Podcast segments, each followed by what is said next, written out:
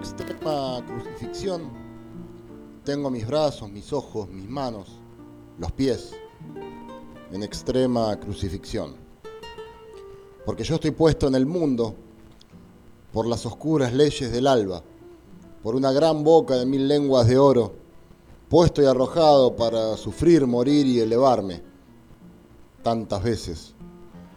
Estoy puesto y arrojado, multiplicado y expandido en levísimos fragmentos de ilusión. Sí, estoy crucificado, puesto a parir y a engendrar extrañas criaturas, a sangrar y fornicar de mil maneras con las sombras y a morir, y a morir, tantas veces como sea necesario. Escucho lejanas letanías y recuerdo. Recuerdo cuando escuchaba lejanos cantos o misas en el bosque y tenía una canción, un nombre propio, una guarida, también un padre, una madre, un leve canto, un susurro leve apenas, quizás. Yo tenía un mundo, un país, una familia. Entonces emigré y busqué lo oscuro por pasión o por locura. Y por pasión o por locura huía al desierto. Mi corazón sin luz yo tenía un mundo, un país, una familia, y tenía mil noches compartidas, mil lechos y amigos llenos de manos vacías, y un Dios carnal sufriente. Mi propio Dios, mi Padre tótem, ausente todavía. Cuando huyendo del salvaje ritmo marcado por los cuerpos, era yo el mismo, pero otro distinto, reflejado en los espejos. Era yo el otro, el traicionero, el perspicaz, huyendo siempre, en agonía, huyendo siempre, huyendo, siempre en agonía, sin padre. Este poema se titula Las leyes del alba, su autor Diego Roel. Voy a hacer un tema nuevo, se llama Bajan.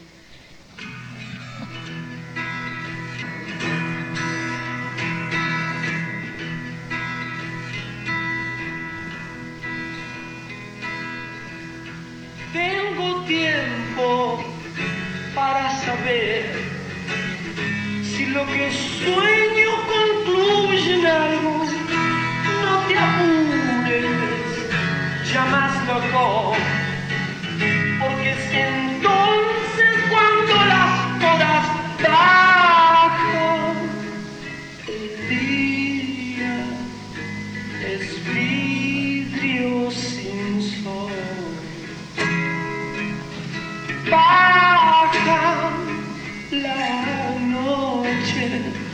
te oculta la voz. Y además,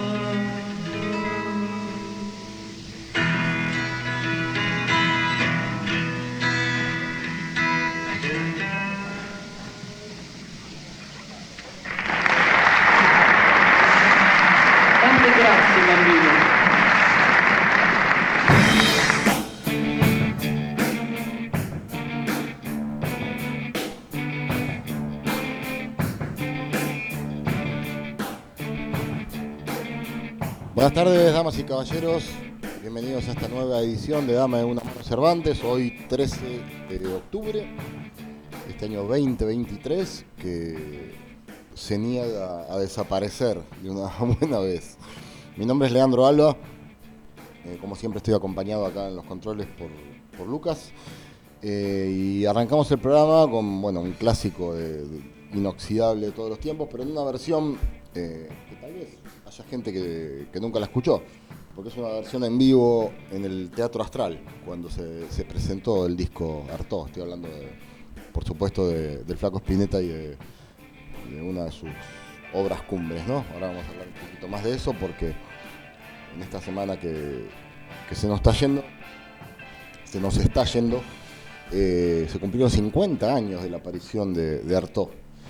Eh, algo que suena, suena bastante loco, al menos para mí, y recién me, me causaba, me, produjo una sonrisa escuchar al flaco decir, bueno, vamos a escuchar un tema nuevo, y se refería a Bajan. De hecho, eh, hay un par de, de diferencias con la letra que después aparece en el disco, esta letra que canta en la versión en vivo en el Teatro Astral. Eh, bueno, pero antes de, de escuchar Bajan, me escucharon a mí leyendo un poema de Diego Roel, poeta y paisano, porque nació en Temperley como yo. Eh, esto se debe a que, bueno, eh, Diego ganó un premio muy importante, el premio Low de, Poesía 2023. Eh, a Diego hace, hace tiempo que no lo veo, pero traje uno de sus libros. Tengo, no sé si, no, casi todos, todos no, pero debo tener seis o siete libros de, de Diego. Tiene una actividad poética muy sostenida a lo largo de los años, es un tipo que labura mucho y es muy andariego. De hecho, eh, yo lo conocí cuando él vivía en La Plata, después sé que vivió en Córdoba, en Neuquén, ahora está viviendo en Posadas, Misiones, eh, y, no se queda quieto por, un lapso considerable. Eh, nació, nació en Temperley, en la clínica Temperley, en el mismo lugar que nací yo, en el año 1980. Él es un poquito más joven que yo. Eh, y publicó ya varios libros, como les decía, eh, Padre Totem, que es este que tengo acá, que le- les acabo de leer uno de sus poemas, eh, es del año 2004. Esta es una edición que él después corrigió y volvió a editar, esta es del 2013. Eh, después, bueno, Diario del Insomnio, Cuaderno del Desierto, Las Variaciones del Mundo, Los Jardines del Aire, Dice Jonás, ese libro es imperdible, a mí me encanta, un libro que sacó en el 2015, Dice Jonás, está construido a través de, la vida de- del profeta Jonás, eh, se los recomiendo. Vía Lucis, que también es del 2015, Quirios del 2016, Las Intemperies del Mar del 2017 y unos cuantos más. Eh, este por el cual ganó eh, tiene algo que ver con el poeta y escritor Robert Walser, ahora no me acuerdo el título, pero ese no lo tengo. Eh, cuando lo vea Diego se lo voy a manguear o voy a ver si lo encuentro en alguna librería por acá, pero la verdad que no lo vi. Hace un tiempo que, que, lo estuve buscando y nunca lo, lo pude ubicar. Eh, bueno, él durante un tiempo, había, él había estudiado artes visuales en la Universidad de La Plata y eh, cuando vivía en La Plata comenzó a coordinar un ciclo de lectura que se llama Sendra, que creo que lo sigue haciendo. Eh, y en un momento me invitó a mí a hacer unas lecturas, estuvo muy, muy bueno, muy piola. El día que nos enteramos que habíamos nacido en el mismo lugar fue algo muy, muy gracioso. Yo no sabía que él había nacido en Temperley, vivió muy poco tiempo acá, creo que después eh, de chico pasó su infancia en Bursaco. eh, y después, bueno, comenzó a moverse por, por todo el país, a lo ancho, a lo largo y a lo ancho, como, como quien dice. Eh, bueno, se alzó con este premio muy, muy reconocido, muy, muy importante también a nivel económico, porque tenía 30.000 euros de, de premio. Eh, y es uno de los premios en poesía, se podría decir que están entre los premios más importantes que se dan a nivel internacional, ¿no? Fue una gran noticia la semana pasada cuando, cuando me enteré. Eh, bueno, el premio Low, Loewe, creo que se pronuncia Low, es un premio que, se otorga a, un trabajo poético en español, por supuesto. Eh, está fuera del ámbito institucional, que tiene como, fin impulsar la, calidad en la creación poética. reconoce cada año una obra inédita que tenga por lo menos 300 versos. Eh, la, entrega, la entrega de los premios y la presentación del libro, porque también le van a editar el libro Diego, se va a publicar en la colección Visor de Poesía, una muy prestigiosa colección de poesía también, que se hace en, eh, España. La editorial Visor siempre ha sido muy reconocida por la calidad de, sus libros.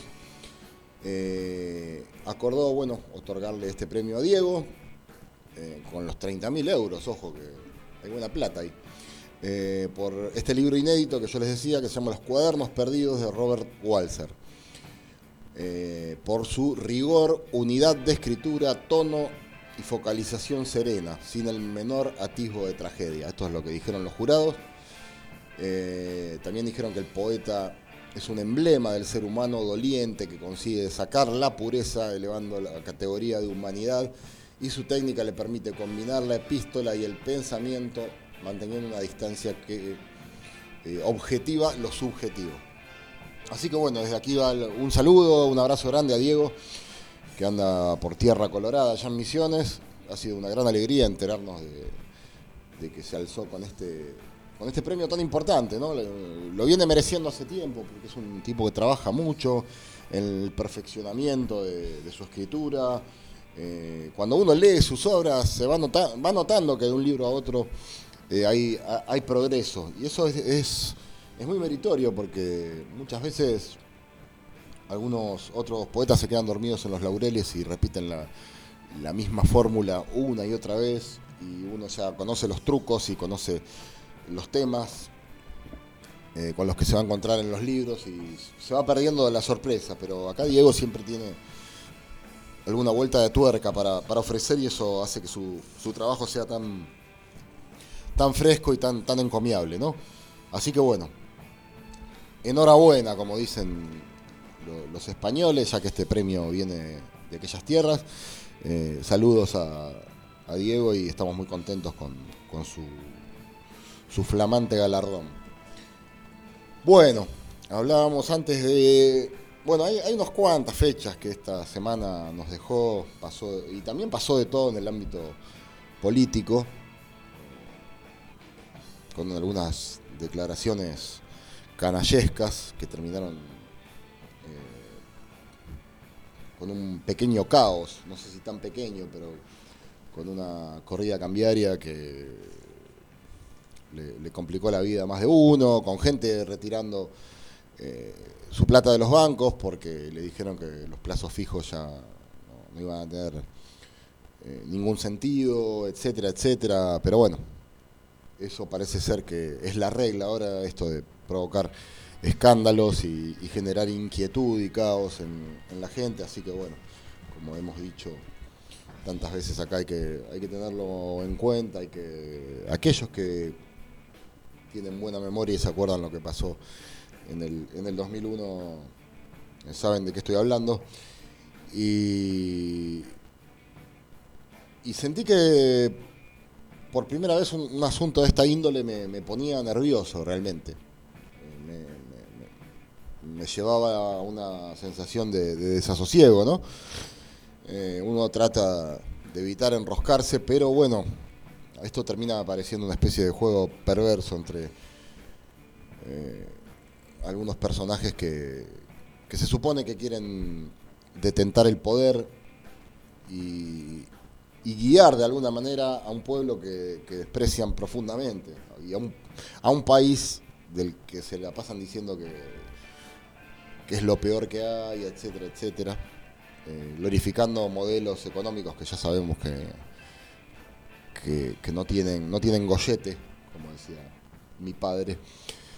Eh, y bueno, está, está muy, muy espeso, muy nebuloso el ambiente en ese sentido y, no, no está muy bueno el momento que, se está pasando. La verdad que. Eh, así que hay que tenerlo esto en cuenta para, para el 22 a la hora de, entrar al cuarto oscuro. Eh, bueno, voy a salir de este tema porque tampoco soy economista ni, politólogo para, para, detenerme acá y hablar una hora acerca de esto y, hacer un análisis serio de, la cuestión. Simplemente estoy, estoy comentando un poco lo que me pasa a mí. Eh, ah, le quiero mandar un saludo muy grande a Diego Pachila, que estuvo acá como invitado hace un tiempo, bandoneonista él, eh, porque ayer me invitó a ver a, su agrupación, la orquesta típica La Temperlina. Miren qué nombre que tiene, hoy estamos a full con la gente de Temperley. Eh, tocaron ayer en Tío Bizarro, en Bursaco, y la verdad que el show estuvo buenísimo, muy muy bueno. Hacía tiempo que, que no iba para, para aquel lado eh, generalmente no, somos de, arrancar para, para allá, pero Bursaco tiene un par de lugares interesantes para, para pasarla bien y, donde no te rompen la cabeza con los precios. Ayer fui con un par de amigos, comimos unas pizzas, disfrutamos del show, la verdad que estuvo buenísimo. Y bueno, estén atentos a ver dónde toca próximamente la Temperlina, porque suena muy bien, muy bien la orquesta típica. Eh, aquellos que les gusta el tango, tienen una página en, Instagram que ahora no, no, la recuerdo, pero búsquenla, a poner la Temperlina, orquesta típica, y les va a aparecer para ver los próximos shows. Empezaron a tocar hace muy poco, este fue la segunda presentación, habían tocado eh, hace un mes o algo así en, en, Quilmes. A ese no pude ir, pero, pero bueno, estén, estén al tanto. Y ya que estamos en el tango, eh, durante esta semana también, bueno, fue el aniversario del nacimiento de Tita Merelo, eso fue el 11. Eh, y hoy es el aniversario del nacimiento de Tania, la cancionista y actriz toledana, nacida en España, que bueno, triunfó aquí en el ámbito del tango y también se la, recuerda que fue la pareja de Enrique Santos Discépolo durante muchísimos años. Eh, así que bueno, me parece que está bueno recordarlas ambas. Ay, ni me olvidaba, Gilda también nació el 11 de octubre, otro, otro símbolo de nuestra música eh, que no podemos dejar pasar. Pero hablando de música, esta semana yo, bueno, me, enteré de esto, de, los 50 años, del cumpleaños de, esta, esta obra maestra que es eh, el disco del Flaco que, sacó una vez que se separó eh, Pescado. Igual el disco salió con el título bajo el rótulo de Pescado Rabioso cuando es prácticamente el primer álbum solista de, Luis. Eh, ahí colaboraron ex miembros de Pescado porque estuvo Rodolfo García y estuvo Emilio Del Y en dos temas eh, toca la batería el hermano de, Luis Alberto, Gustavo Espineta y salió un álbum que, bueno, le mueve el piso a todo el mundo, creo. Eh, a veces veo las reacciones que tienen algunos extranjeros en internet cuando lo escuchan por primera vez, porque obviamente no. Eh, no es un disco que haya tenido un alcance internacional, porque nuestro panorama en el campo del rock está un tanto acotado, no, tenemos bien en claro que no tenemos la vidriera de Inglaterra o de Estados Unidos, cuando un artista, por más bueno que sea, un artista argentino saca un disco, no tiene ese alcance.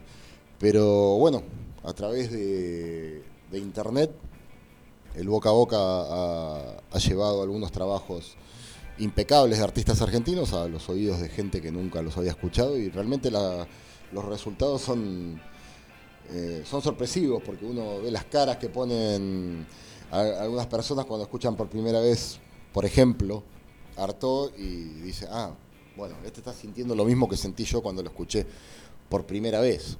Eh, y la primera vez fue, eh, creo que el 9 de octubre del año 1973. Eh, un disco que también propone, tiene un montón de audacias en, lo compositivo y en lo lírico. no me voy a poner acá a enumerar todas las, las virtudes que tiene ese tremendo discazo. Pero también eh, a la gente que no lo conocía, eh, el flaco ya nos desafiaba desde la portada, porque eh, desde la forma ya del estuche del libro, porque no había dónde meterlo, ¿no? eh, era una metáfora de, que no encajaba en ningún lado, no teníamos un, un, lugar en, la batea para ponerlo junto al resto de los discos, porque era, era diferente hasta la fisonomía. El nombre del disco, Artaud, el nombre de un, de poeta y dramaturgo surrealista francés que mucha gente no debería conocer y que a través de, la edición de este, de este discazo eh, empezó a, investigar acerca de la vida de, de Antonin Artaud. Y bueno, y después la, música, sobre todo la, parte armónica, ¿no? Tan llamativa. Un disco, y también que es un disco muy minimalista que evitó las dos grandes tendencias de aquellos años. Por un lado, había muchas bandas de, hard rock, como lo que estaba haciendo Papo, La Pesada, por otro lado, lo que se les llamó el acusticazo con Sui Generis, con Porcheto, que comenzaba a aparecer. Eh, y esto no, ni siquiera se puede decir que está medio camino, es, es inclasificable, está en otro lugar, está en otro lugar de, la esfera musical, del patrimonio cultural argentino, me atrevo a decir. Eh, y bueno, también 50 años de, esta obra maestra y bueno, no nos queda mucho más que, escuchar algo de, este disco, ¿no? Yo lo pondría completo, porque cada vez que lo escucho lo dejo que, siga corriendo. Pero vamos a escuchar eh, un par de temas ahora. Eh, tenemos las, las habladurías del mundo y Lucas me olvidé. Ah, Cementerio Club. Vamos, vamos con las habladurías del mundo y Cementerio Club. Si no me equivoco, en Cementerio Club y Bajan, que escuchamos antes en las versiones de estudio, son los dos temas en los que toca Gustavo Espineta. Nosotros estuvo Rodolfo García. Pero bueno, basta de, introducciones y vamos a la música.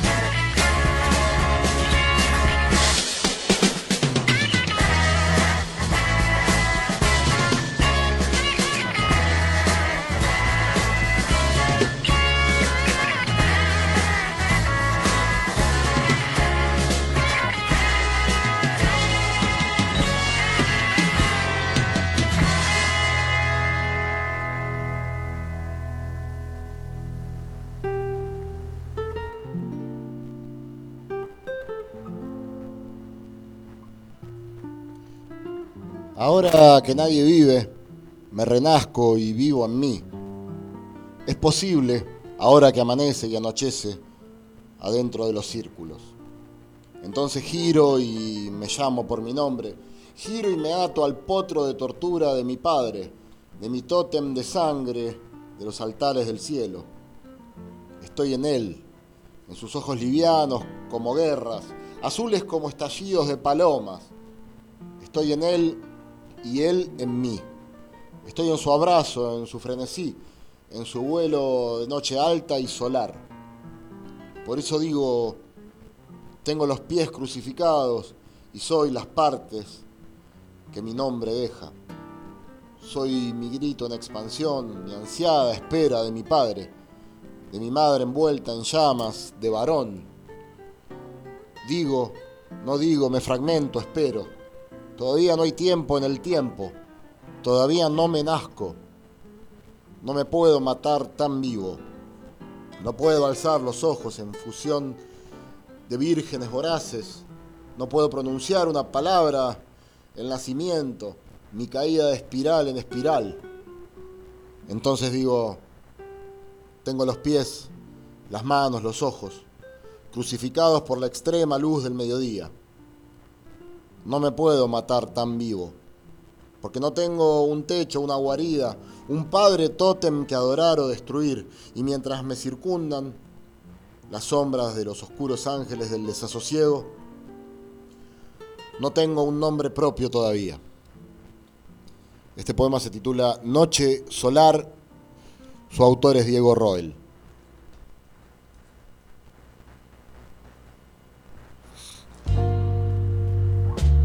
Justo que pensaba en vos.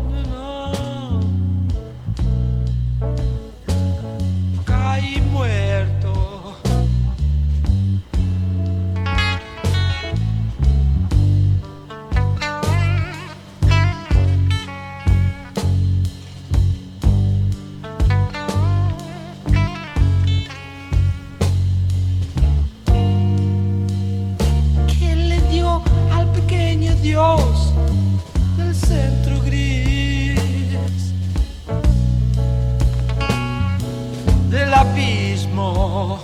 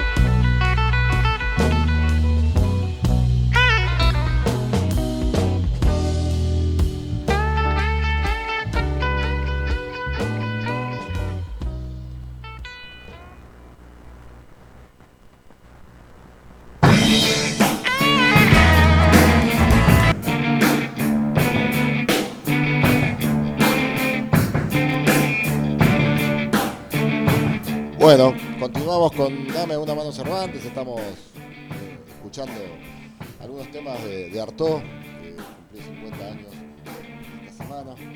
Eh, bueno, si no tenés Artaud en formato físico, eh, no me dirijas la palabra. De alguna manera, ese disco en CD, en cassette, lo, mejor sería tenerlo en, en vinilo, pero bueno, ya estoy pidiendo demasiado, hay que tenerlo, es lo que los que vale la pena tenerlo en casa.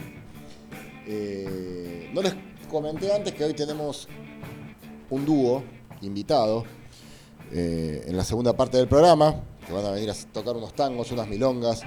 Eh, están por llegar, supongo que en unos 10 minutos o algo así los tenemos aquí en el estudio con nosotros. Hablo de, Jimena Gómez y Pablo Juárez Levar que esta noche van a estar tocando en el restaurante El Molinito de Temperley y me invitaron a mí a leer algunos, algunos poemas y decir algunas cositas, eh, a presentarlos y después contar alguna cosa ahí. Eh, así que, bueno, si tienen ganas de ir, tienen que reservar, ¿eh? porque el Molinito tiene, no es que sea chiquito, pero tiene localidades limitadas. Hay que, hay que llamar o acercarse y, hacer la reserva. Pero bueno, ahí estaremos esperándolos. Eh, bueno, les decía que eh, deben estar a punto de llegar en unos 10 minutos, por lo que me dijo Pablo. Eh, y yo me quiero dar un gusto, ya que estamos recordando la edición de Artaud hace 50 años. Eh, voy a pasar un, un tema que radialmente no es lo más recomendable, porque generalmente la duración de los temas oscilan entre 3 y como mucho son 5 minutos. Pero bueno, hoy quiero escuchar el cantata de Puentes Amarillos, que duran más de 9, que sería casi eh, nuestro himno nacional para la gente que le gusta el rock, prácticamente. Eh, me quiero dar el lujo de escucharlo hoy mientras esperamos a, Jimena Gómez y a, Pablo Juárez Levar. Eh, bueno, no hace falta demasiada presentación, escuchen esta obra maestra y déjense llevar.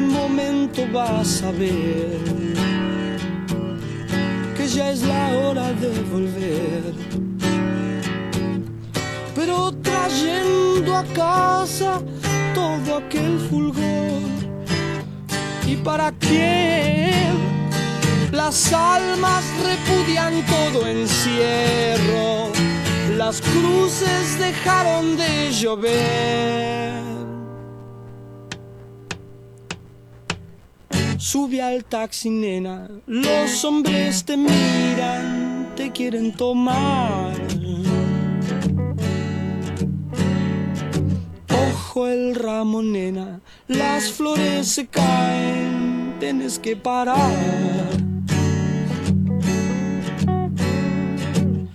Vi la sortija muriendo en el carrusel. Vi tantos monos nidos, platos de café, platos de café.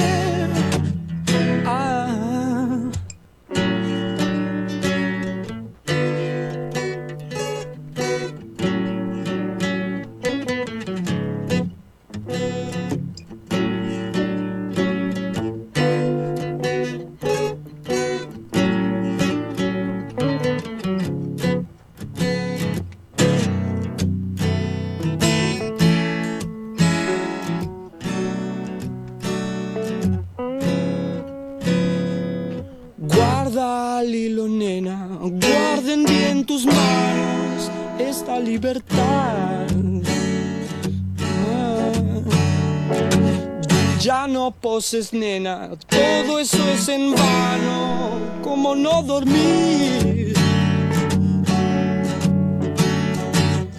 Aunque me fuercen, yo nunca voy a decir que todo el tiempo por pasado fue mejor, mañana es mejor.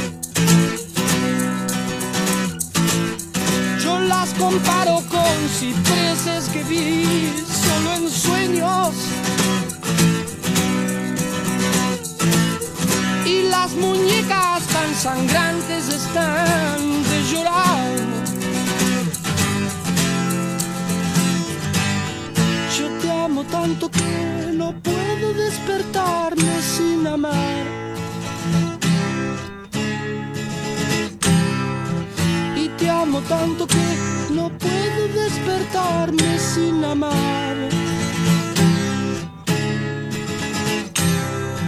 Y te amo tanto que no puedo despertarme sin amar.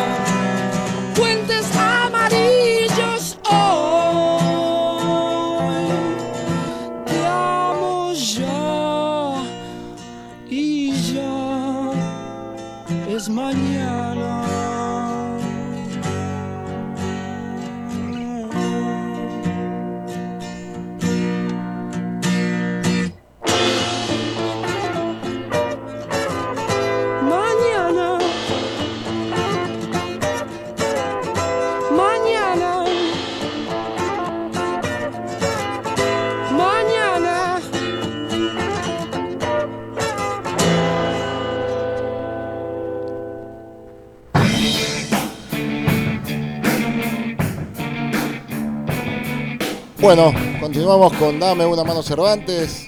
Escuchábamos canción, eh, cantata de Puentes Amarillos, perdón. Eh, recordando el disco Artó.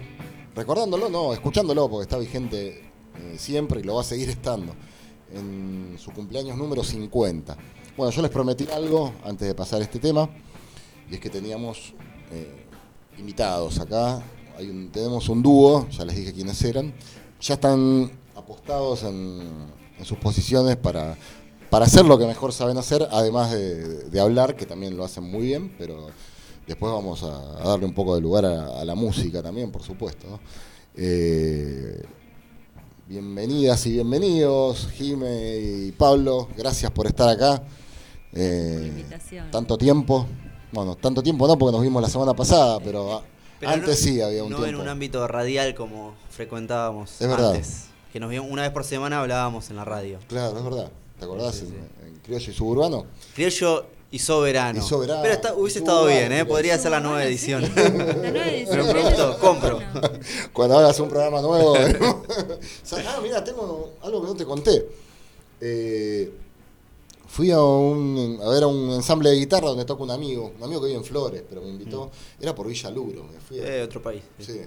Y en el ensamble tocaba eh, Ni- Nico Dufú, Sí, Dufau. Nico Dufau, o sí, Dufau, sí, sí, sí. ¿no?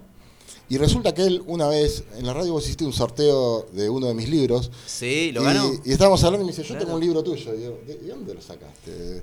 Y me enteré, y, digo- y estaba mi amigo y me decía, ves, acá tenés un lector y, que salió de, de la nada, algo que nunca me había pasado, y me contó la historia. Qué lindo. Ni- este, Nico Dufo yo lo conocí también en la radio, era gran oyente del programa. Eso que uno a veces te pasará, que sentís que no sabes a quién le estás hablando. Claro. Y yo decía, no, bueno, Nico está ahí del otro lado. Nico está Eh, ahí. y ganó dos sorteos. Uno, un libro tuyo y ganó unas entradas para ir a ver a Ariel Ardit. Ah, Me acuerdo eh, que sorteamos. Y un, y un día cayó la radio con una botella de vino, me acuerdo. En... Qué capo. Sí, sí, sí. Eh, No, pero yo lo que menos me iba a imaginar que en Villaluro encontrarme con alguien que me diga, tengo un libro tuyo. qué lindo. Increíble. Bueno, ¿cómo andan? Bien. Bien, bien, bien. eh, promediando ya el fin de año con las actividades. eh, Con las múltiples actividades del fin de año. Sí, sí, sí. Y bueno, contentos por esta noche eh, que nos reencontramos. Decías, nos vimos hace un po- poco tiempo. Nos vimos en el nuevo molinito. Sí, sí, sí. Que supo ser el viejo molinito. o el molino. Resurgió. Eh, resurgió. eh, gran lugar de ahí de, de Temperley. Pasco al 900. Si no me equivoco, ¿no? 899. O- 899, que memoria. Eh, que vamos a hacer la primera noche. Vamos a estar tocando con, con Jime eh, tango, canciones criollas. Y Está tengo la sensación que van a haber muchos amigos ahí. Va a estar Leandro Alba recitando. Sí, sí, algo, algo dije hace un Eh, ratito. sí. gracias, gracias por la invitación. A mí me encanta. favor, un placer. Pero so- son esos conciertos que a mí me ponen muy contentos de dentro de la, la variedad de lugares que uno toca y, Sí, y sí. actividades. Estos tienen cierta particularidad porque son eh, como hechos culturales. Uno se compromete de otra manera Sí, sí. y como son espacios que, que- que es donde realmente surgen después las, las grandes ideas y, y los hechos que quedan en, en- en el barrio y que van agrandando el acervo cultural que Y el, el lugar tiene toda la onda encima. pero sí, sí, el mejor sándwich de jamón crudo, manteca y queso que hay. Tremendo. Está buenísimo lo que hizo Charlie, el, el dueño de- del molinito ahora, que porque se- eh, bueno, contamos, eh, se, se cerró durante la pandemia, Sí, sí. eh, lo- los antiguos dueños eh, lo dejaron en manos de Charlie y Charlie utilizó la parte que antes era una despensa, que era un almacén, y la transformó como en un, un- un salón para usos culturales, digamos, que está buenísimo. La verdad que está buenísimo. y pues, a mí me queda cuatro cuadras de casa y Hermoso. Ya tenés tu oficina. ahí, es un, es un placer, sí, sí, sí. Sí, me voy a tomar un cafecito, cuando voy ahí me llevo los libros. la- ¿Le escribiste algo alguna vez al molinito? No, ¿sabés ¿No? que debería?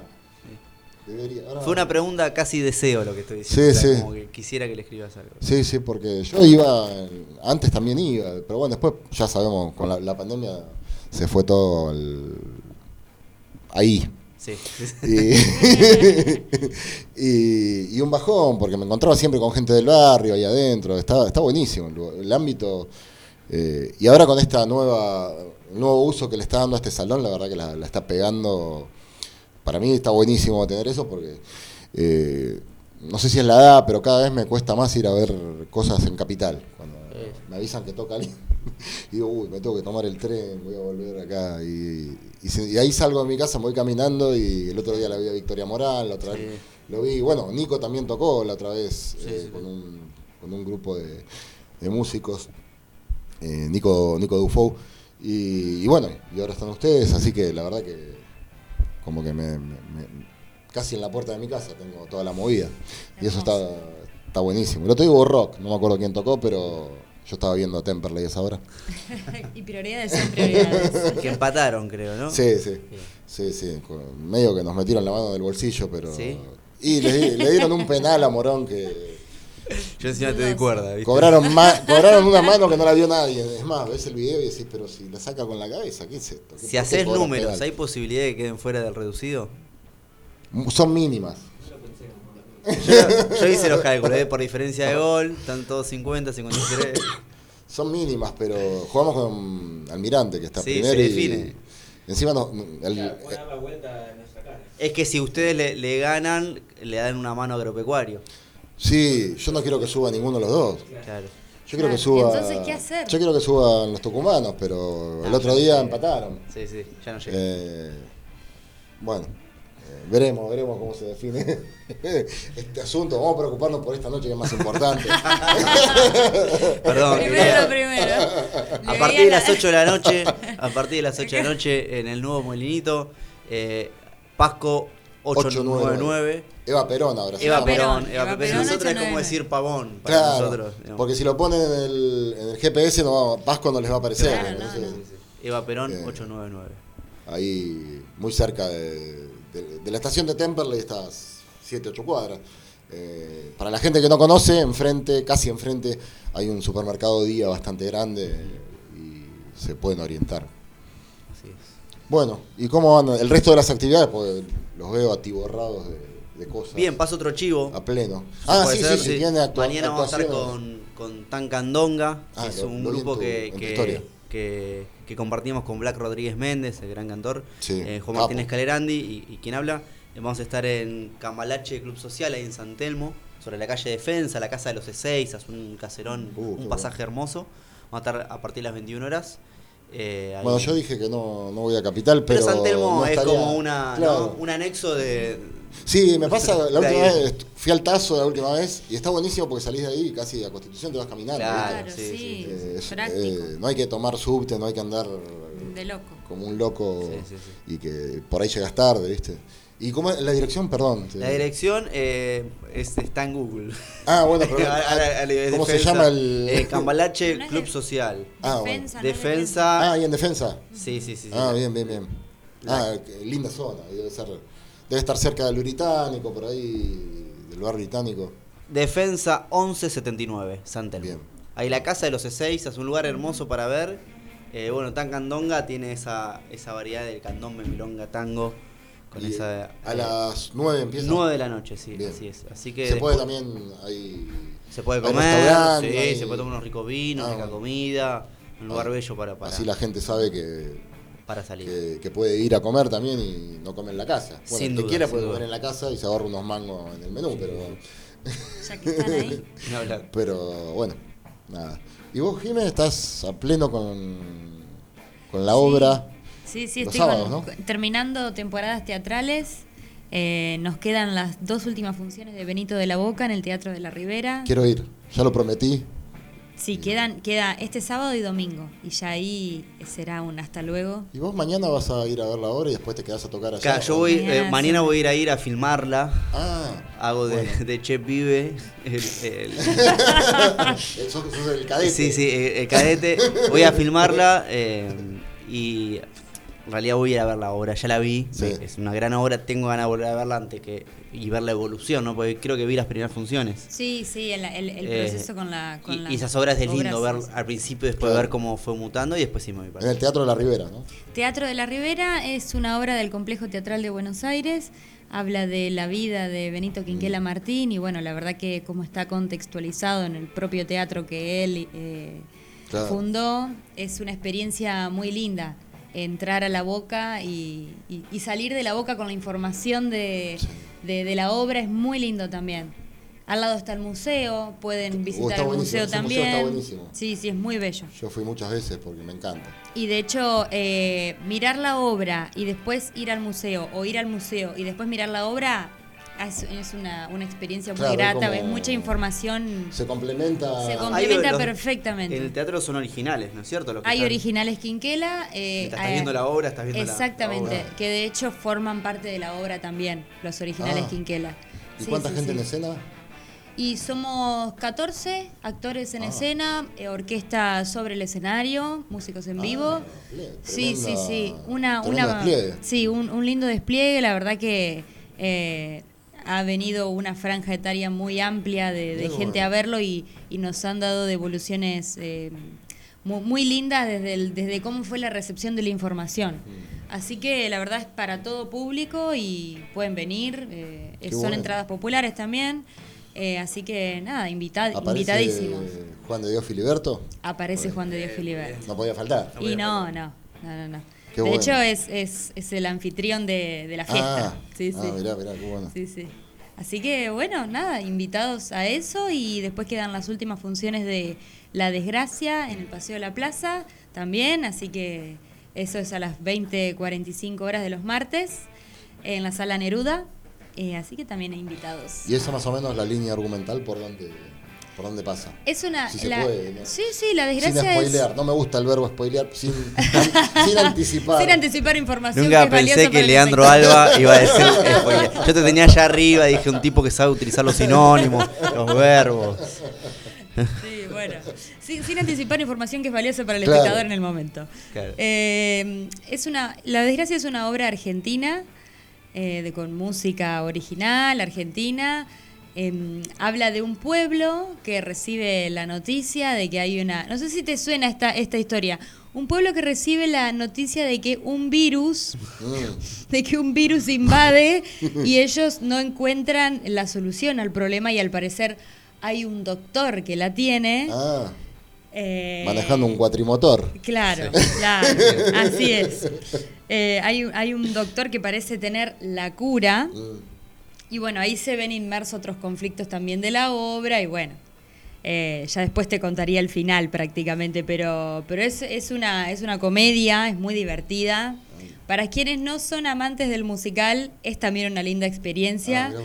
Eh, quien no tiene experiencia de ver musicales y demás, no tiene que saber nada del, de- del musical para, para introducirse ahí, así que ¿Qué días? martes a las 20.45 horas en el Paseo de la Plaza, en la Sala Neruda. Bien.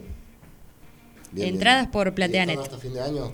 Estamos hasta, no puedo decir cuándo, Ah. pero quedan poquitas funciones. Ah, está bien, está bien. Sí. está bien. Y hay después posibilidades de que se reponga. Sí, pero la obra ya, ya, ya lleva su sexta temporada. Ah, así bueno, que bueno. en Ah, estos casos éxito, nunca. ¿no? Sí, Sala sí, llena todos los martes, Sala ¿eh? llena todos Sal- los martes. ¿Y ahí eh, cuánta gente hay en escena? Y ahí somos alrededor de 10, Ah, también, también con bastante. músicos músicos sobre el escenario. Eh, sí, sí, Me linda, llama la atención porque las dos obras son bastantes personas, ¿no? Sí, sí. Generalmente ahora, bueno, con la malaria que hay, viste, vas a ver y ge- generalmente son unipersonales o son Sí. dos personas. Pero. ¿sabes? Algo que a mí me, Eh. me llama la atención de- desde afuera, ¿no? Yo conozco el teatro musical por, por Sí. Jime, eh, sobre todo, que es otro público. Mm. Eh, Viste que uno dice, no, no pagan una entrada para ir a ver un concierto, pero Claro. salen a comer. Sí, sí, es bueno, hay, hay una cuestión del teatro musical, como dice Jime, que, que si, si vos no sabes nada del teatro musical, capaz que vas y por alguna otra razón la pasas bien. Sí, sí. Porque entre la danza, el baile, el teatro, bueno, de última eh, es un, algo pasatista. Sí, Ahora, si sí, te sí. gusta más, bueno, vas a ver otras cosas. Claro, y encima esta obra particularmente a mí me llama atención el nivel que hay en todo sentido. Baile, danza, actuaciones. Es muy completa en, en ese sentido. Bueno. Entonces, si querés ir a ver eso, también te llevas algo interesante. Sí. Y hay un público particular que a mí me, me llama mucho atención que se llena todos los martes. Sí. Todos los martes. También a, a raíz de que ya lleva su, su sexto año sobre el escenario, empezó primero en el, en el Galpón de Guevara y después eh, pasó al, al, al Paseo de la Plaza. Eh, también ha generado su, su público que, que la extraña y la quiere ir a ver cada Claro, tanto. Eh, Generó una, una fidelidad. Sí, sí, Eh, generó una, una linda fidelidad, sí, sí. ¿Y cantás en las dos horas? O... Sí, sí, Ah, canto, actúo y bailo. qué bueno. Así que bueno. Pero esta Bien noche... completo todo. Pero esta noche. pero En el Primero nuevo. Molinito, 899 de Avenida Eva Perón. Eva Perón, digamos. Ex Pasco. Ex Pasco, vamos a estar a partir de las 8 de la noche eh, con Jime Gómez tocando tangos, canciones criollas, milongas. Va a estar Leandro Alba recitando. Va a recitar algo que me gusta mucho, no lo voy a decir, pero vayan porque es Sí, vayan unos porque es textos una que, me- que me encantan total. y me encanta que lo recite él. Va a estar Alejandra Radano. podemos- Alejandra Radano, para los amantes del musical, saben muy bien quién es. Una capa. Va a estar, va a estar Ale Radano haciendo unas, unas canciones conmigo y solita también. Eh, así que si hay gente del musical dando vueltas por ahí, vaya a ver a Alejandra Radano también. Y a nosotros, por supuesto. Obvio. Anoten, ¿eh? Bueno, Anoten, escuché por ahí una guitarra que estaba medio. eh, Queriendo- Como, que queriendo comentar. necesita actividad. Ya Sí, la, sí. Ya la está desenfundada. Estaba muy callada. Empieza- Estaba muy callada y ya estaba reclamando. Se que- impacienta. Sí. ¿Puede ser algún anticipo de lo que eh, se Sí. puede escuchar esta noche? Lea- Leandro sabe el repertorio de esta noche porque Sí, me, lo, sí, me sí. lo pidió. Lo sé de memoria. Así que no sé también si tiene algún interés de, de algo de ese repertorio que podemos hacer. Y el otro día también vi un, un reel o un video que subió Jimé, donde cantaba sin palabras. Que me gustó mucho la interpretación. Un tango muy dramático, que tiene una carga Sí, muy. una carga Y muy qué letra. ¿no? Sí, Bueno, hoy justo hace un rato estaba hablando porque hoy sería el, es el aniversario del nacimiento de Tania. y antes que mirá. vinieran ustedes estaba hablando de eso. Y, y bueno, lo nombré a, a Guille Colín y bueno. eh, es bravo este tango, hay que cantarlo, ¿no? Hay que ponerle. Sí.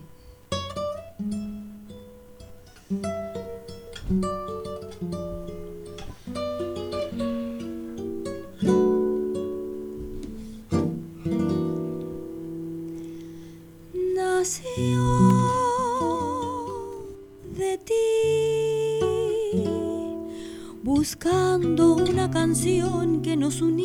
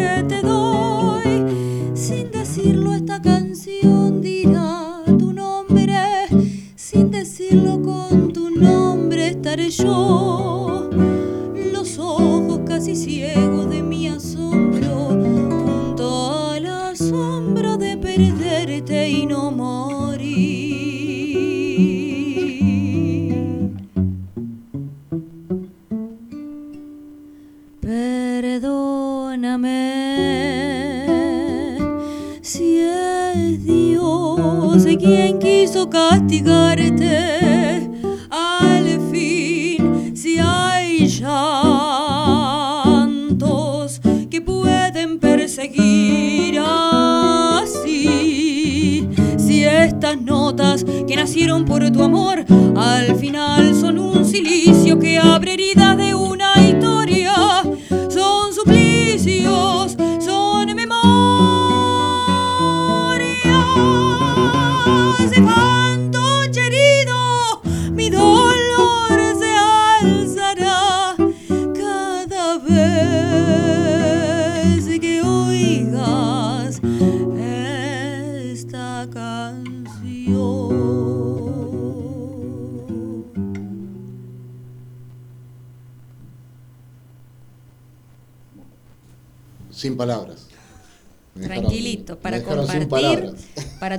familia, tranquilito, una canción que cantamos todos. La salimos a hacer mucho en jardín esta. Jardines de infantes. Para los chicos, sí. Una de María Elena Walsh y después meten Claro. Sí, sí, sí, después sí, sí. Después tormenta, sí. Vayan sabiendo de qué se trata la vida. Tormenta, brava también Tormenta.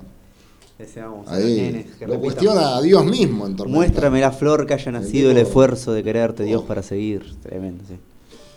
Claro, se está poniendo ahí. De tú a tú le está hablando. Sí, sí, Sí, sí. sí, sí. Vos querés que siga creyendo en Al vos, dale, dame algo. Sí, sí, sí. Tremendo.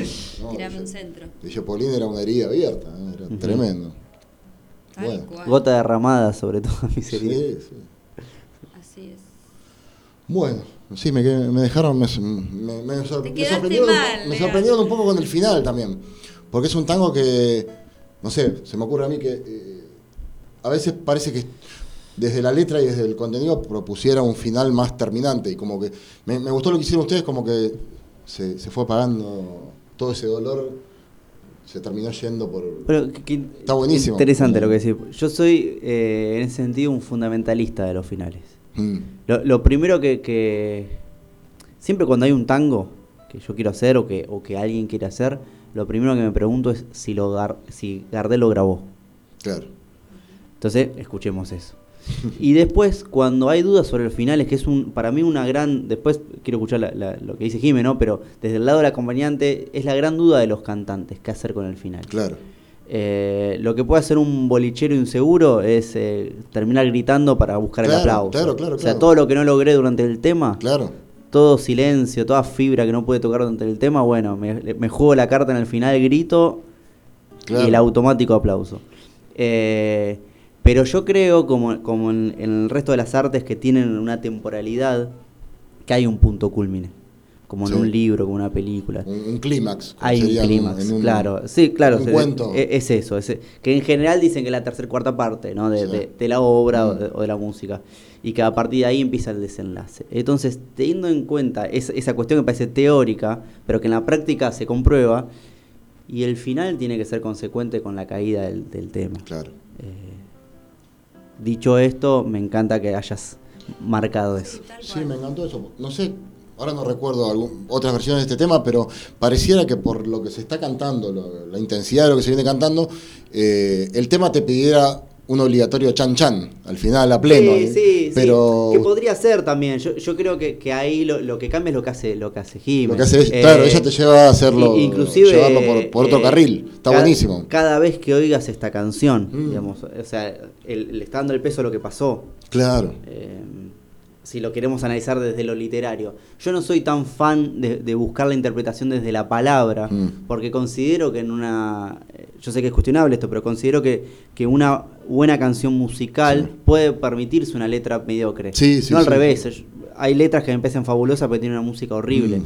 Entonces yo creo que el discurso, si uno indaga, está en la, en la melodía más que en la música. Pero en Sí, este caso sí. es En Discépolo este y Mores. claro, en Claro, este caso de Mores claro. Discépolo y es que sí, bueno. No hay nada no hay nada cuestionable, Claro, chicos. hay, algunas, hay algunas duplas, no sé, Sí. Mansi Troilo, Mansi Claro, son Diana, binomio- binomios decís, que no- Acá no hay nada que, para decir. Sí, sí. Eh, sí, a veces, viste, escuchás algunas canciones que decís, y acá lo puso para. Porque la rima no le cerraba y esta palabra que queda medio tambaleante, Sí. bueno, la metió porque Sí, sí, sí. funcionaba con la rima, pero o, o porque le daba cierto color a la letra eh, y, y- y- y no quedaba mal, pero tampoco quedaba tan bien.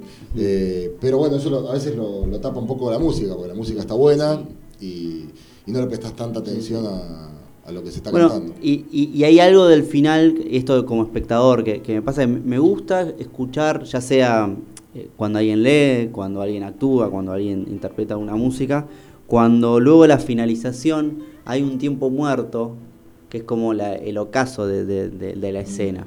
Eh, eso es lo que más me gusta como espectador y lo que uno trata de generar cua- cuando Claro. toca, que va en, en contraposición del aplauso que pisa al final, justamente. Claro, claro, claro, claro. Eh, Está en este caso sería antes de la palabra canción. Claro, claro, exactamente. Y en este caso el, el punto culmine es la palabra memorias. Mm. Claro, son memorias, sí. Sí. Fantoche herido, todas esas Sí, sí, sí, palabras. Esos tangos tan potentes, no sé, también Sí. estaba pensando un poco en la poética de, de Catunga con Tursi, que son esos tangos que, eh, también a corazón abierto, ¿viste? Y, y generalmente parece que ese, eh, ese dramatismo te obligara a llevar el final allá arriba, pero no, Mm. está buenísimo. Bueno, a- ahí siempre hay, hay una... Una discusión. Siempre, siempre hablamos con Jim. En realidad, como son temas que, que- que a veces debatimos entre nosotros, Mm. y me gustan los que se prestan a debatir estas cosas, hablarlas, que nunca se llega a, a un puerto, pero, Claro. pero son interesantes. Eh, a mí siempre me hizo ruido el, el- el cantante obvio, por ejemplo, ¿no? Que termina gritando ahí. Sí, y, y- y que termina recreando lo que ya está diciendo con la palabra. Claro. Eh, no por siempre hay que hablar de lo bueno, ¿no? Pero eso a mí me permite pensar lo que no quiero. O sea, no, no es por, por criticar, sino por decir, bueno, esto no quiero. Claro. Eh, entonces ahí te, te invita a otra búsqueda. Y, y si uno está diciendo algo que, que es desgarrador, agarrarse la panza y desgarrarse capaz que no es lo más, eh, sí. porque ya lo estás diciendo. Eh, entonces a- ahí siempre hay una, una contradicción entre, bueno, ¿qué hago? A mí siempre, esto es, es totalmente subjetivo, pero siempre me gustaron los, los cantores como Rivero, como Nelly, que Claro, se agarraban las manitos Sí, y te contaban una historia. No tenían necesidad de Ni- ninguna ni- pantomima, ni que nada. gesticular, ni hacer nada, Claro que ni no. gritar. Sí, sí. Y yo voy a hacer un nombre para, para el lado, esto va a ser polémico, porque Sí, es sí, polémico. sí, sí. Nos peleamos acá nomás, no pasa nada, A es mí así. nunca me gustó Julio Sosa. Pe- Eh, Pero yo com- Entonces capaz que no se pelean tanto. en ese sen- No, sí, no nos peleamos. yendo a ese, a ese lugar. Sí, sí. Porque lo veía siempre con. Sobre todo cuando veo los, los clips. Sí, eh, desafía la, la cámara y canta y hace toda esa pantomima. Sí. Y, y canta también, eleva la voz mucho, ¿viste? Yo ahí tengo la obligación, es un yugo que me pongo yo, ¿no? Pero tengo la obligación de, de- de al, al dedicarme a esto, eh, de, de en ese sentido no, no, no ponerme una postura de me gusta, no me gusta, Claro, claro. sino simplemente entender el contexto en que lo hizo. No es un cantor que, ahí estoy totalmente de acuerdo con vos, no, no es un cantor que elijo por esos recursos estéticos, Mm. que no son lo que más me gusta, pero entiendo que en un, eh, una decaída de las orquestas en los 60, Era muy de la época claro, también. televisión, Mm. bueno, lo hizo y le funcionó y fue en ese contexto que, que- que hizo su carrera, pero obviamente estéticamente no... Claro, eh, además era muy de la época, esa forma de interpretar, sí, ¿no? sí. Y lo, la cantidad de gestos entre palabra y palabra, eh, mm, mm, Sí, que sí. hacía, sí. Pero un gran repertorio, eso sí, un repertorio reper- gardeliano impecable. la que- Y la orquesta de Federico. Sí, lo acompañó cada eh, nene. sí, sí, sí. Copetín de tango, que lo llamaba el programa de, televisión que tenía él, que están todavía los, los clips en... Con los Cava Bengal, que hacían la luz de un fósforo, nunca tuvo novio. Sí, sí, sí. Esas- y todo hacían esas versiones aboleradas. Sí, aboleradas, sí, muy, sí. muy buenas. Bueno, de algo, a- con algo de eso va a terminar el programa, porque hoy también quería recordar a un cantor que no sé eh, cuánto falta, pero No, ah, no, te- no. tenemos, tenemos. Eh, a un cantor que vivió una parte de su vida en Cuba, pero no cantó bolero, cantaba tango en las radios. eh, seguramente, si, cuando diga esto ya vas a saber de quién estoy hablando, no, a- pero Troilo dijo que después Gardel había sido el mejor. Y no fue de los cantores más famosos, a menudo no se lo, no se lo nombra tanto. Era de Ameguino, cerca de Areco. Bueno, Estoy ahí, de duda, sí, sí, me eh, bien, no lo, no lo podemos decir en este momento. No, sí, sí, si querés, sí, porque se cumplieron ayer, creo que era el aniversario de su nacimiento y me lo puse a escuchar y, y dije sí, y cantaba muy bien, hacía rato que no lo escuchaba. Estoy hablando de, de Oscar Alonso, Oscar Alonso, está bien, dale, dale. Bien. que cantó con la orquesta de Carlos García, de Artola y cantó con José Canet también, pero... Viste, a menudo cuando están las discusiones acerca de, de cantores no aparece mucho el nombre de No, él. no, es, ¿Alguien es cierto. acuerda? Bueno, algo que alguna vez creo que hablamos, el, uno de los grandes cantores de, de orquesta, y, y yo Mm. me animaría a decir que es el mejor cantor de orquesta que tuvo la historia, que fue Raúl Verón. Sí, a mí me y a veces cuando nombran cinco no lo nombran. Sí, No, sí. Yo siempre lo pongo ahí, ¿eh? Sí, para sí, mí sí, siempre sé, está. sé que- sé que te gusta, pero eh, en todo, interpretación, Sí. color, eh, fraseo, una locura lo que hizo. Y viste, tampoco necesitaba ningún recurso. Él No, para nada, al contrario. Pero, ¿no? Y tenía una orquesta atrás. Era una- un instrumento más de la orquesta la voz de él. Sí, sí. Sí. Bueno, eso también generaba Troilo, ¿no? Sí, sí, sí. La escuela, la escuela de cantores. Sí, sí. Sí. Y el hermano, eh, José, se cantaba sí, todo sí, también. sí, sí. Grabó poco, pero pues tenía problemas. Era medio pendenciero, parece el muchacho. Duraba poco en las orquestas y, Claro. y, bueno. Pero eh, tenía un timbre de voz muy parecido. Eh, pero lástima que no, no tuvo tanta repercusión. Y después Raúl grabó con guitarras, ¿viste? En los 70, Sí. pero a mí las grabaciones con guitarras no me...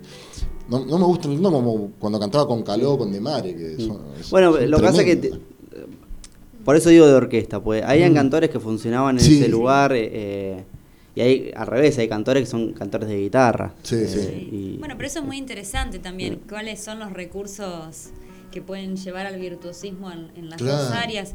Que de hecho es eh, como es, es un- dos trabajos muy interesantes para el cantor de tango, de música criolla, decir, bueno, en este formato, ¿cómo funciono? Eh, que son, son recursos muy distintos del ensamble con una orquesta y de, la, de lo propositivo que puede ser un cantor en otra formación, eh, ya sea con guitarras o, o con otra formación de otros instrumentos eh, de la música criolla, es, es muy interesante, muy difícil también sí, poder eh, discernir esas dos cosas. Eh, Sí, porque debe haber yates que Sí, funcionan que con una son- formación que y con la son otra no. legales en uno Claro. y no en otros. Sí, sí. sí. Y a Gardel es difícil imaginarlo con orquesta, grabó con Canaro, grabó sí, con... sí, con, pero- con Trictucci, ¿no? Claro, pero generalmente Ah, hace poco me pasó algo muy lindo, lo- los cuento porque son hincha de Temple, ¿viste? Pero tengo un alumno de la secundaria, eh, hincha de Temple, fanático, y siempre me carga, ¿viste? Por lo mal que le va a Patronato, etcétera. Y estábamos analizando Gardel y veníamos escuchando las grabaciones de antes del 20, del 20 y Mm. pico, así todo, con guitarras, íbamos viendo el, el avance de la tecnología, Claro. del repertorio. del 26 empieza la Claro, grabación. y, y también en, la letra post Mi Noche Triste, empezamos Sí, a sí, escuchar sí. y cuando llega la- el momento de hablar de los 30, ya Gardel Lepera, eh, hacedor de películas, eh, y llegamos a escuchar Volver con Terek Tucci, Mm. el tipo no conocía ninguno de los temas, termina el tema y me dice, profe, 13 años, a mí me gusta más con guitarra. Oh. Y yo dije, le decía, hincha de temple, así que este, este, tenés un 10 siempre.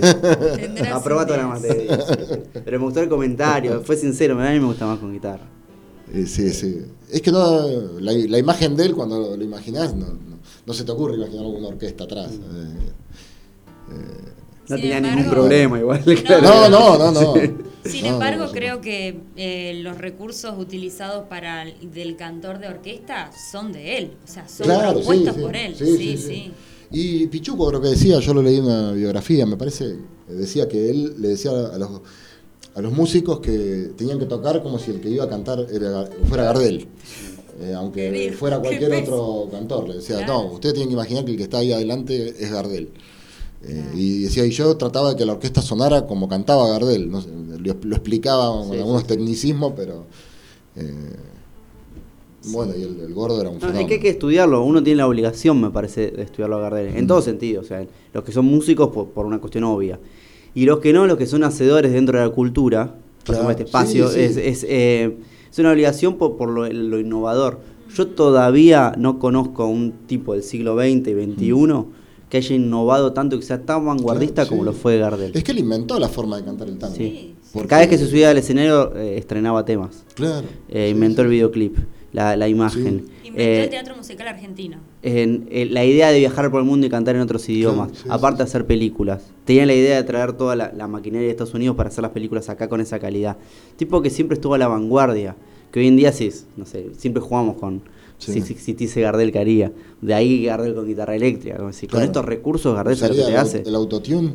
No, no tiene, necesidad, no, no tiene necesidad, pero ¿sabes lo que haría? No sé, Desastre. Estaría a la vanguardia siempre, porque Sí, siempre sí. estuvo a la vanguardia.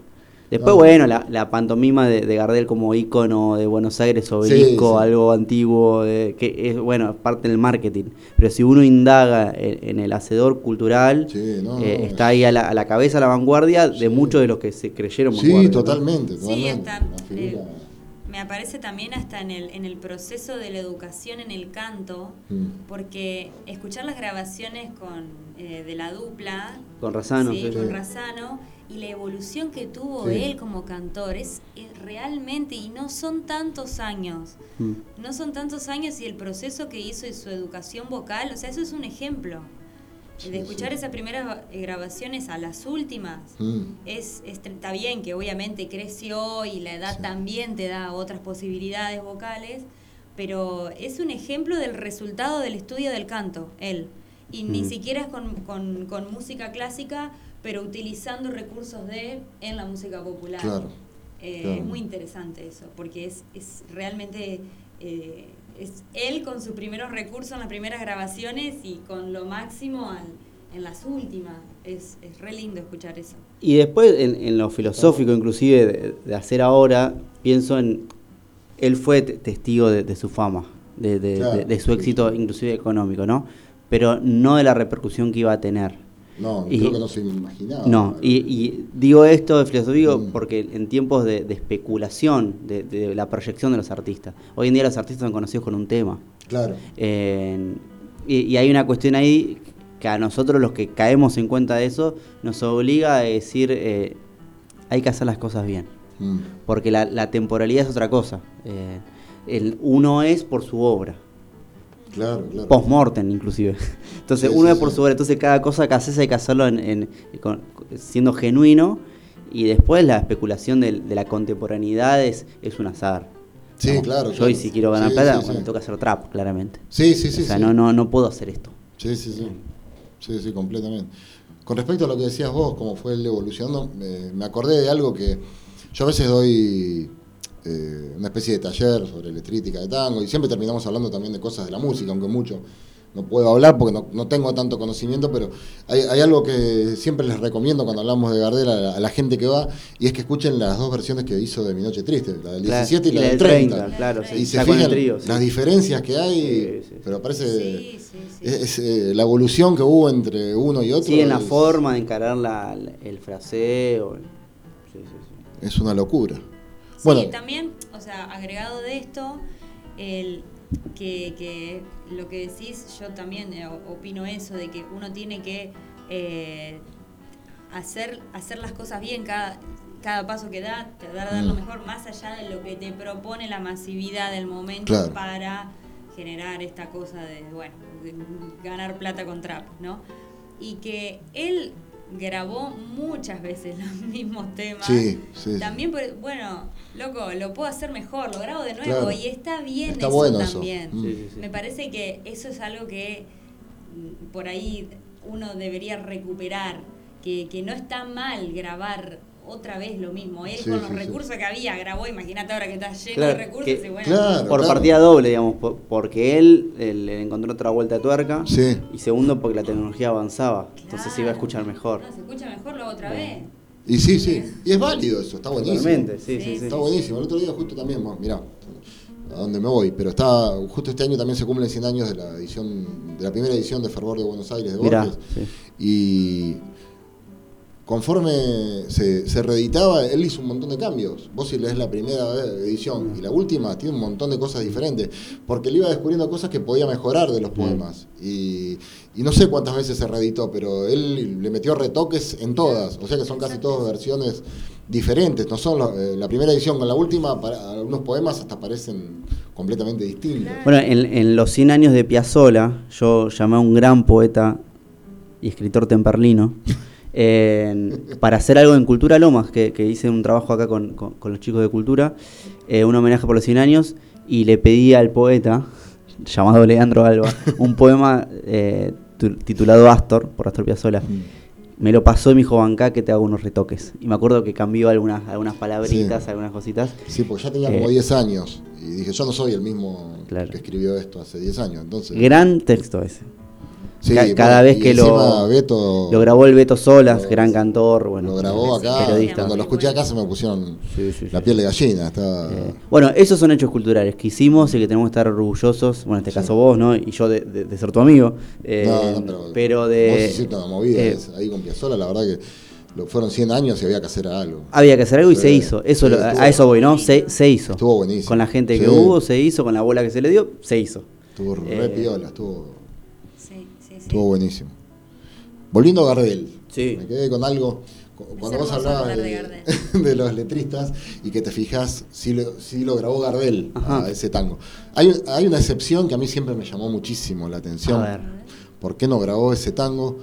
Eh, tengo alguna teoría, pero me, porque es- la letra sí es hermosa y es viejo ciego. Por- en el 26 lo escribió Mansi con piano. Lo escribió claro. Y él Yo creo que es una cuestión. no- nunca entendí Me eso. animo a decir esto. Mm. Me animo a decir esto. Yo no, yo no soy un, no, no, no, no, no, no, no soy, no soy un investigador de, de esto. Deberíamos llamar a nuestro colega Juan Martínez Calegrandi. Sí, sí. Colega en la guitarra, no, en- no, en el, no en el saber porque es un libro abierto, Juan.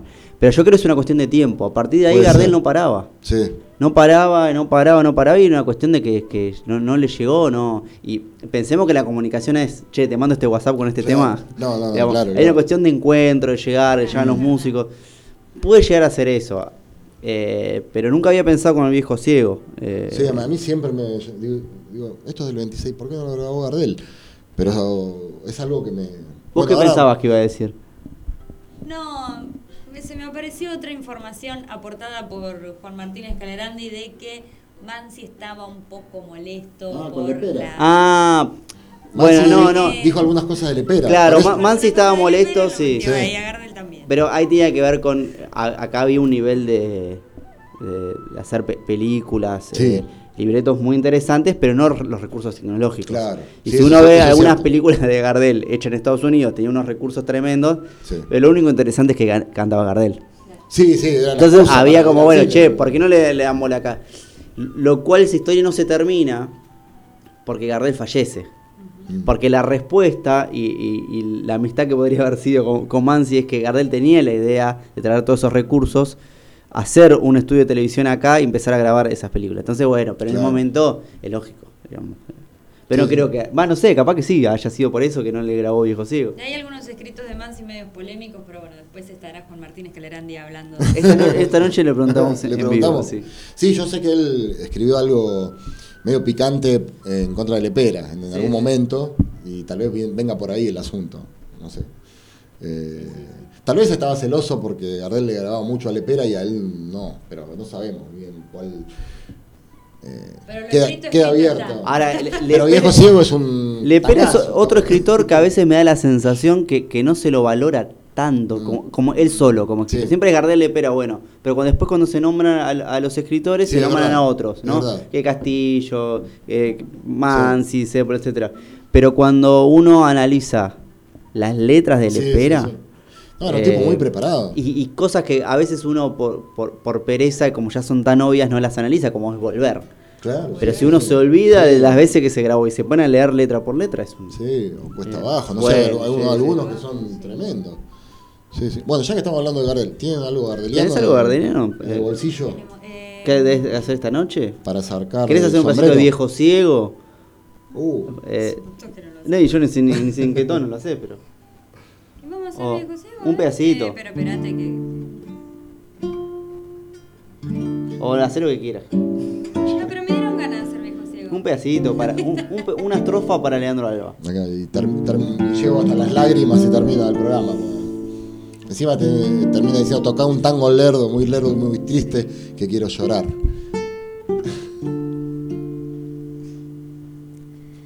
Con un lazarillo llegas por las noches trayendo las quejas del viejo violín. Y en medio del humo parece un fantoche tu rara silueta del flaco rocín puntual parroquiano tan viejo y tan ciego al ir destrenzando tu eterna pones en las almas recuerdos añejos y un poco de pena mezclas al alcohol. El día en que se apaguen tus tangos quejumbrosos tendrás crespones de humo la luz del callejón abran los naipes sucios un sello misterioso y abran las almas simples un poco de emoción. El día en que no se oiga la voz de tu instrumento cuando deje los huesos debajo de un portón los kurdas jubilados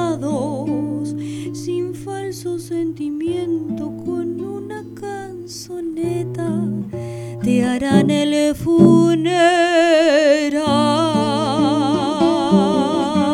funeral. Un pedacito. Bueno. Uf.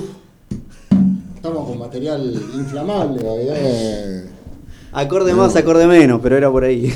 Tremendo, estamos ahí. Pero, de- al final hablamos un montón de Gardel. Está bien. Sí, sí, sí. Bueno, ¿Hoy hay algo gardeliano para esta noche? Sí, ¿Qué hay? ¿Qué hay? ¿Qué hay? Hay Gardeliano, Palo. Sí, Uf. qué lindo, Cruz de Palo. Cruz de Palo. eh, pero seguimos diciendo los temas que vamos a hacer o no? No, Ah, venga. Porque hay otros más, ¿sí? Vamos, vamos tirando algunas. Sí, grajeas. vamos a hacer una milonga que nos encanta hacer, eh, que es mate amargo. Uh. Eh, ¿La hacemos ahora? ¿Podemos hacer una Sí, milonga? sí, con t- toda la libertad. Pero dan ganas de preparar el mate también. Sí, sí, la verdad que sí. Si lo tienen por ahí. Y no, y no es muy frecuentada por. No se escucha Sí, mucho. no, queda otra que pensarlo como un homenaje a Amalia de la Vega. Mm. Eh,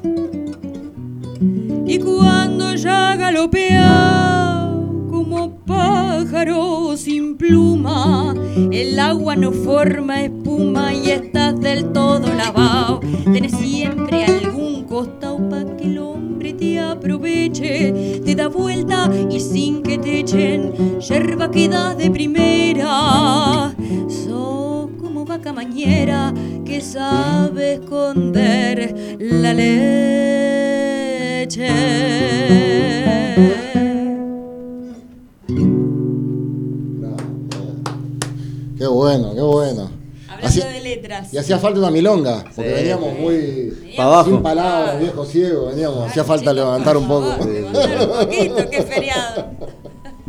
Sí, es un placer cantar eso. Fu, hacía, y, y hacía muchísimo que no la escuchaba. ¿eh? Sí, sí, sí. No sé Una si- gran milonga de, bueno, dos uruguayos, Tabaré Regules y la apuesta de la milonga de, de Amalia la Vega. Digo, porque es como es una milonga popular, Sí, digamos, sí, ¿no? sí, sí. música popular Sí. Eh, rioplatense, pero que la inmortalizó en la interpretación. Sí, Yo creo que son esos sí. temas que se cierran Sí, con la interpretación, ¿no? Que dice, como aparte- dicen, que quedan clausurados. Claro, sí, temas. sí, sí. Así como, así como lo, lo que está, lo que puede estar escrito en una poesía, lo que puede estar escrito en una partitura musical, hay algo de lo que está escrito también, una interpretación que parecieran Mm. recursos técnicos que o son así o son así para llevarse a cabo. Yo creo que Amalia de la Vega logró Claro. eso en este, en este tema. Bueno, gracias, gracias por la visita. Está- mm, estamos ahí, ¿no? Bueno, más o menos. Estamos casi. eh, repetimos, Molinito. Sí, eh, No, hoy a a la noche, a las partir de las 20 horas, en el nuevo Molinito, Avenida Eva Perón 899, esquina Achupayas. Achupayas. Sí. Sí. En Temperley, a metros de Galicia, ¿estamos? ¿O no? Sí, eso está más cerca de Villa Sastre, Villa La Perla. Bien. Del otro lado de Pasco Villa Ah, Galicia, claro, de otro lado. Bien, Donde vivo, donde vivo yo. bien. Eh, ah, esto para, por si a alguien le interesa, eh, las redes sociales de ustedes, los Instagram, por si, para que la gente consulte por dónde los pueden ir a ver y. En Instagram, sobre todo, arroba jimenagomez.belarga. Bien, eh, y mi Instagram, arroba Juárez Levar. Juárez con Z, Levar con B corta, y ahí tienen todos mi cantidad de seguidores. los millones, La las, mul- multitudes. Pongo, como le digo a mis alumnitos de secundaria, les mando un abrazo, pongan el corazoncito todo. Claro. No importa. corazón. Ustedes no saben lo que es, pero vos ponés. Aunque no les guste. Pongan los videos en YouTube, le digo, bajen el volumen y déjenlo rodar. Así ayudan el propio. Y una, ah, hay una pregunta que no hice, pero que me- ahora que se me ocurre que era obvia. Eh, ¿Tienen pensada alguna placa como dúo? ¿O ¿Algún álbum futuro? Bueno, estamos, este año eh, encaramos varias, varias cosas. Eh, yo estoy haciendo varias cosas solista, ¿no? Estoy, eh, eh, grabé un disco bueno solista que ya lo, lo saqué el año pasado, o el anterior no me acuerdo, y ahora voy a grabar también algunas cosas. Pero en paralelo estamos ahí con unos bocetos con, con, con Quime que ya se plasmaron, ya lo puedo decir porque que ya se grabaron, que vas- van a salir dentro de muy breve, que es un- una milonga de Maruja Pacheco Huergo, Mm. se llama Cuando silba el viento. uno de los temas que también inmortalizó Mercedes Simone, a mi entender. Uh, cómo cantaba. Eh, y que ahora para mí va a dar que hablar en la voz de, de Jime Gómez, que lo grabamos con un trío, eh, guitarra, contrabajo y violín. Eh, y bueno, y la voz de Jime va a ser al- algo lindo y por ahí vamos a empezar a producir esas cosas. Eh, aparte de otras cosas que estamos produciendo con Jime, que si querés contar, mm, va a salir dentro de breve, pero otras cosas que van a dar de... ¿Se de- puede adelantar algo? Muy poco se puede adelantar. Muy poco, muy poco. poco. Sí, es, es, eh, son tres canciones de música propia, Ah, solo eso. Solo eso, sí. Y letra Bueno. de, de otras personas. Letra de, otra persona, de otra persona que a vos te interesaría mucho. Sí, te- Solo te- eso. voy a sí. Ah, bueno. sí, sí, sí. Bueno. Pero sí, eh, Después al- fuera del aire me cuentan un poco más. sí, obviamente, estoy- obviamente. Me hierro de la cabeza, como decía Sí. Palmiro Caballasca en Caballasca. Maestra. Eh, no, respondiendo a tu pregunta, sí, estamos, eh, estamos haciendo cosas, pero bueno, los tiempos de, de las producciones son, son lentas porque somos dos músicos independientes, Claro. que, que, eh, así como no- nos sentamos a escribir algo, a, a componer, a arreglar lo que sea, después también arreglamos con el técnico en sonido, a- al estudio a grabar, le mando un saludo a Lo Más Record que Sí, nos banca siempre, eh, pero somos eh, autofinanciados. Claro. Claro. El tiempo Eh, que no estamos grabando, estamos trabajando para generar la plata para grabar. Claro, esto- no nos quejamos de eso, pero bueno, es, es- es la realidad que hace que, que a veces lo- los tiempos, porque Claro. eh, nos producimos todos nosotros. Pero sí, van a, van a, dentro de breve van a empezar a salir varias cosas. Y por ahí, Producto. mezclado entre el criollismo y el tango, podrían sacar un- un- unos temitas de trap. Sí, Ah, sí, la sí, platita sí. y después graban tango. Claro, Sí, sí, sí, sí, sí. Visa me estuvo llamando. Pero la verdad que no sé, no tengo sé. tiempo de ir a verlo. No, no, bienvenido todo. O sea, uno cuando habla de trap no habla mal del trap No, en sí no, mismo. no, pero, Eh, bueno, es lo, que, es lo que vende hoy en día. No, no, y hay, y hay- y hay cosas que están muy bien, que Mm. están buenísimas. Eh, la, la forma tan ínfima a veces de, de- de las producciones, de que, que es un momento, un verano, eh, una temporada, y la velocidad con que se propaga todo, Sí. eh, eh, te, te hace tomar una decisión. Eh, a- en mi caso me, me- me- me encierra más en mi casa a, a hacer cosas atemporales en este sentido. Atemporal en el sentido de no buscarle el, el resultado inmediato. Claro, claro, Eh, claro. No lo digo, o sea, sí, eso nunca hay que pensar en eso, me parece. hay que ser honesto con los tiempos, en el sentido sí uno es temporal, pero creo que la revolución está un poco ahí, ¿eh? Mm. Ah, ya que estamos hablando tanto de revolución Sí, en sí, la política, todo eso, yo creo que la revolución es- está, está en, es- en- en eso. Yo creo que en lo artístico, hacer las cosas con tiempo Sí. eh, y sin especular es un acto totalmente revolucionario. Mm. Sí, simplemente porque a vos te satisface y te gusta lo que estás haciendo. No pensando en algún, algún, algún dividendo que te puede llegar a dar después. Sí, ¿no? pero también sa- sacando, in- inclusive no, no es que lo digo desde, desde ese eh, hipismo de el amor el arte nomás. No, no, Eh, no, Yo, eh, yo quiero ganar plata tocando Sí, la sí, guitarra. claro, eh. Yo-. Yo, quiero ganar plata, quiero ganar bien, quiero con lo que toco la guitarra y ese dinero ir a comer donde quiera, Claro. comprarme lo que quiera, que en general no son muchas las ambiciones que, Mm. uno, que uno tiene. Eh, Jime tampoco, nosotros como pareja tampoco.